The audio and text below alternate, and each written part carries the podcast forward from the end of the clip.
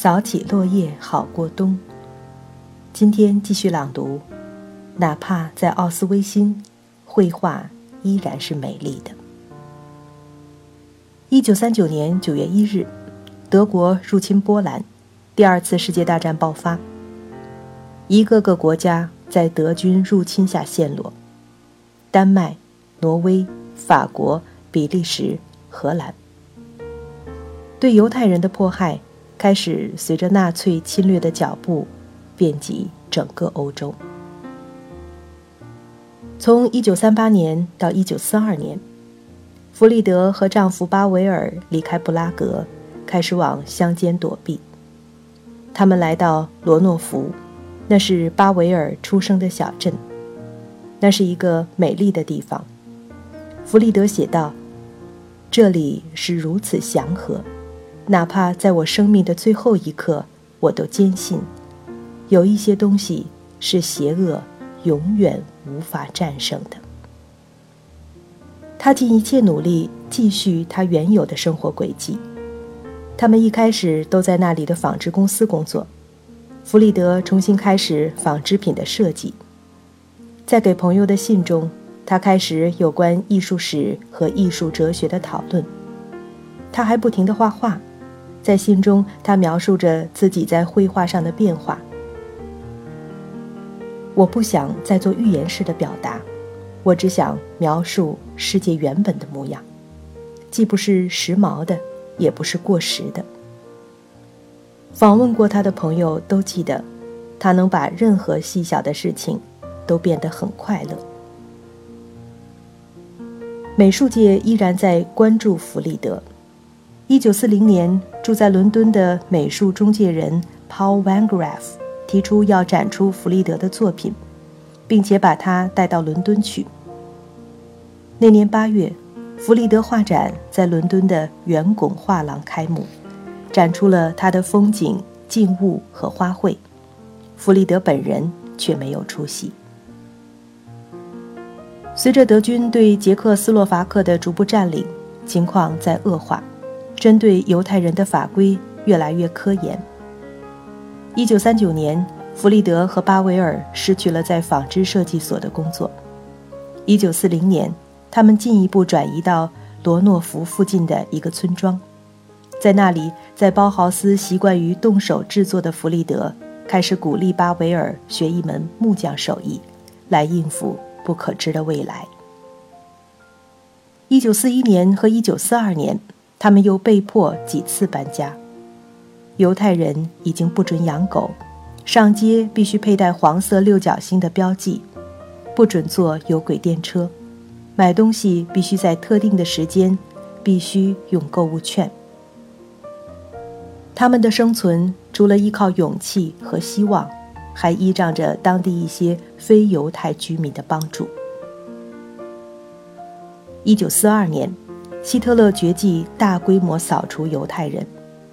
一九四二年春天，巴维尔的母亲和大哥大嫂被驱离遣送。他们后来很快死在不同的集中营。巴维尔的母亲在毒气室被谋杀。在那里最后的几个月，弗里德停止了绘画。巴维尔家的三口人分别死在集中营的消息陆续传来。越来越多的人被遣送。一九四二年的深秋，他们自己被遣送的通知终于到达了。弗里德异常平静。当地的小店主回忆说：“弗里德走进他的商店说，希特勒邀请我去赴会呢。您有什么保暖的衣服吗？”小店主给了他一件灰色的外套，又暖和又结实。怎么都不肯收钱。弗里德最后送了他一张画。他的朋友希尔德闻讯特地从汉堡赶来，为着给老朋友一点支持，他们一起装箱，又一次次拿出来，重新装过。一个人只能带五十公斤的物品，他们无助地犹豫着，是带一个勺子，还是两个？为了耐脏，弗里德把床单染成深色。希尔德发现，弗里德是那么自然的，又在想着可以继续他的儿童艺术教育。他染着被单说：“这些也可以在孩子们演戏的时候做道具。假如染成绿色，孩子披着就可以象征森林。”弗里德还在盘算，是不是给孩子们带了足够的纸和笔。有那么多需要考虑的细节，希尔德说：“他连害怕的时间都没有。”巴维尔和弗里德经过中转站，在那里，他们所有值钱的东西都被搜走了。一九四二年十二月十七日，他们抵达纳粹建立的犹太人集中居住区——特莱西恩施塔特，成为囚徒。弗里德的编号是五百四十八，巴维尔是五百四十九。同时抵达的共有六百五十名犹太人，在一九四五年二战结束的时候，他们中间只有五十二人幸存。特莱西恩施塔特原名特莱金，是十八世纪的一个城堡，后来成为六千人口的一个捷克小镇。一九四二年，纳粹把全部居民强行迁出，命令迁入六万五千名犹太人。建立了旨在彻底解决犹太人问题的集中居住区。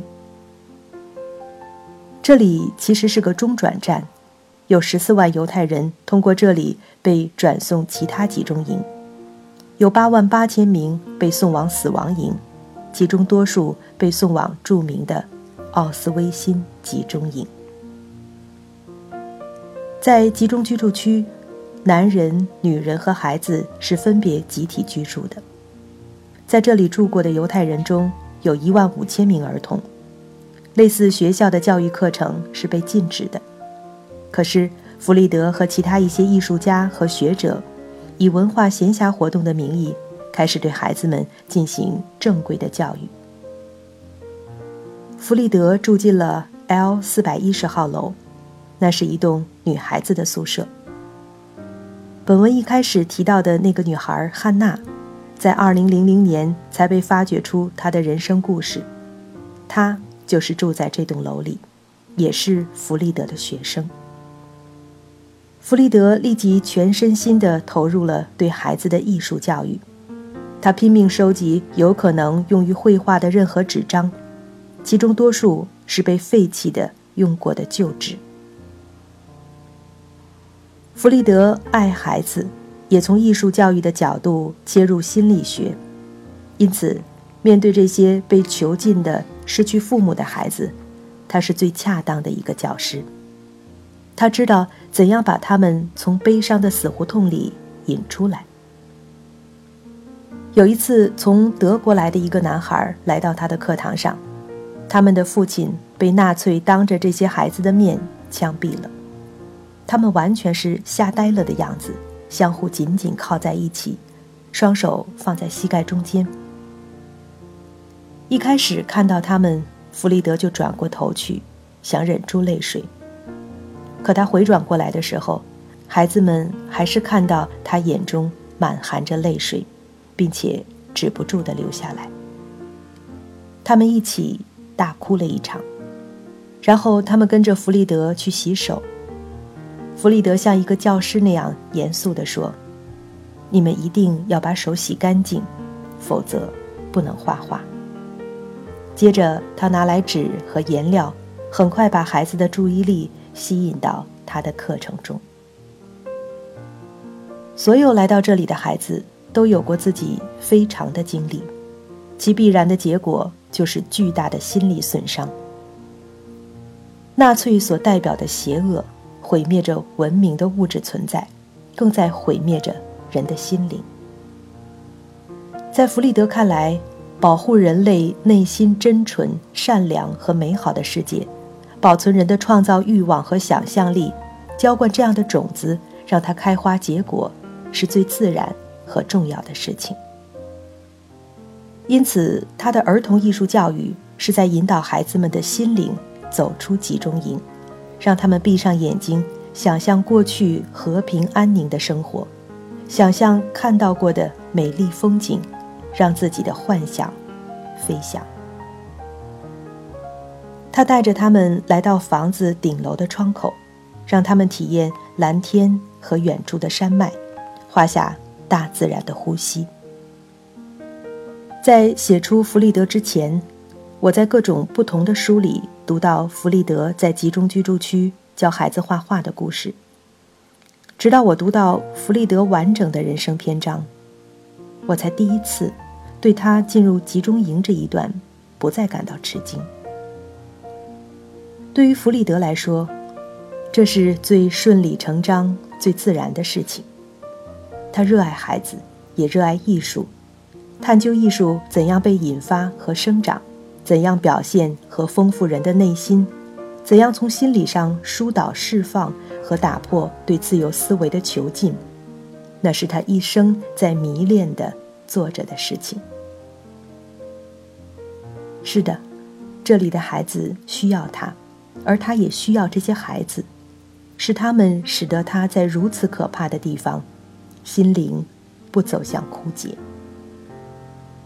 他依然在创造着，在思索着，他也在坚持画画。与其他所有集中营画家的显著区别是，他们都在用画笔记录集中营地狱般的生活，唯有他，依然在画着花卉、人物和风景。他在记录和研究儿童艺术活动的意义和目的，在探讨成人世界应该怎样对待儿童的世界。他问道：“为什么成人要让孩子尽快的变得和自己一样？我们对自己的世界真的感到那么幸福和满意吗？儿童并不仅仅是一个初级的、不成熟的。”准备前往成人世界的平台。我们再把孩子从他们对自然的理解能力中引开，因此我们也就阻挡了自己理解自然的能力。他还在考虑根据自己的教育实践，写一本作为对儿童心理医治的艺术。在地下室里，他为孩子们悄悄地开了画展。还组织他们排演了儿童剧，在最恶劣的现实条件下，他让孩子的精神生活在一个正常的世界里，同时也让这些孩子通过他指导的艺术活动，尽量做到，身体被囚禁的时候，精神还是健康和自由的。那远非是我以前想象的，仅仅是一个人的爱心。这是从二十世纪初开始的，那一个又一个伟大的艺术教育和艺术哲学大师们，一代代交接着的精神和思想传递的一环。在这里，第一次世界大战无法扼杀的维也纳的艺术学校在继续，被希特勒关闭的包豪斯在继续。弗里德和孩子们在一起，没有建造武器去与邪恶拼杀。他们在构筑一个有着宁静幻想的健康心灵的，也是愉悦视觉的美的境界。面对强势力量，他们能够说：有一些能力是邪恶永远无法战胜的。在特拉西恩施塔特的囚徒头上，一直笼罩着死亡的阴影。就在这个小镇。三年里，有三万三千多名囚徒死于恶劣的生活条件，其中包括弗利德的父亲和继母。在他们死去之后，弗利德才知道他们也曾在这里住过。更恐怖的是关于遣送到死亡营的传闻。所有的人都知道，遣送通知是最可怕的东西。一九四四年九月。巴维尔和其他共五千名男囚徒一起接到了将在二十八日被遣送的通知。弗里德立即扔下一切，来到决定名单的委员会，要求与丈夫同行。四年前，他拿着护照，却拒绝离开危险的捷克。今天，他明知前面是死亡的威胁，却义无反顾地要求前去。弗里德被拒绝之后，再次坚决地要求把自己补进下一批的遣送名单。朋友们都劝他留下，他也有充足的高尚的理由留下。孩子们和工作需要他。可是对弗里德来说，思维的逻辑是那么自然。这样的逻辑和他全部的思维存在是合为一体的。她爱自己的丈夫，她要和巴维尔在一起。她的要求被批准了，在离开前。他做的最后一件事情是和 L 四百一十号宿舍的管理员维利格罗格一起，小心地包好所有孩子们的画作，抬上阁楼，藏在一个安全的地方。巴维尔离开的九天之后，一千五百五十名囚徒，都是妇女和儿童，被装上运牲畜的闷罐车送走，日夜兼程。两天以后的中午。他们到达奥斯威辛。第二天一早，一九四四年十月九日，他们中的绝大多数人被送入毒气室谋杀，其中就有四十六岁的女艺术家弗利德迪克·布朗德斯。在二战刚刚结束的一九四五年八月底的一天，幸存下来的维利格罗格提着一个巨大的手提箱。来到了布拉格的犹太人社区中心。箱子里是将近四千五百张弗里德的孩子们的绘画。那些画作的主人，绝大多数已经被谋杀在纳粹的毒气室里。一万五千名曾经生活在特莱西恩施塔特的犹太孩子，只有一百多名存活下来。在集中居住区时期。弗里德停止了在自己的画作上签名，可是，在他的要求下，这四千五百张画作，每一张都有孩子自己的签名。人们一直熟诵着那句名言：“在奥斯威辛以后，写诗是残酷的，在很长时间里，人们无法理解和接受，在集中营之中，绘画。”依然美丽。这些被冒着生命危险保存下来的犹太儿童的图画，曾被久久冷落。没有人懂得弗里德，也没有人懂得这些儿童画的价值。维利格罗格说：“随着时间的流淌，他们懂。”